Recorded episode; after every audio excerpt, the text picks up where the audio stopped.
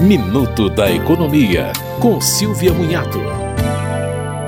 O aumento do salário mínimo para R$ 1.302 tem alguns efeitos sobre outros benefícios sociais. Para ter direito ao auxílio reclusão, por exemplo, a família do preso só recebe se ele pagou o INSS sobre o máximo de R$ 1.754,18 nos dois anos anteriores à prisão. Já o benefício pago a seringueiros passa a ser de R$ 2.604. A cota do salário família passa a ser de R$ 59,82 por filho menor de 14 anos para o segurado com remuneração mensal não superior a R$ 1.754,18. Você ouviu Minuto da Economia, com Silvia Munhato.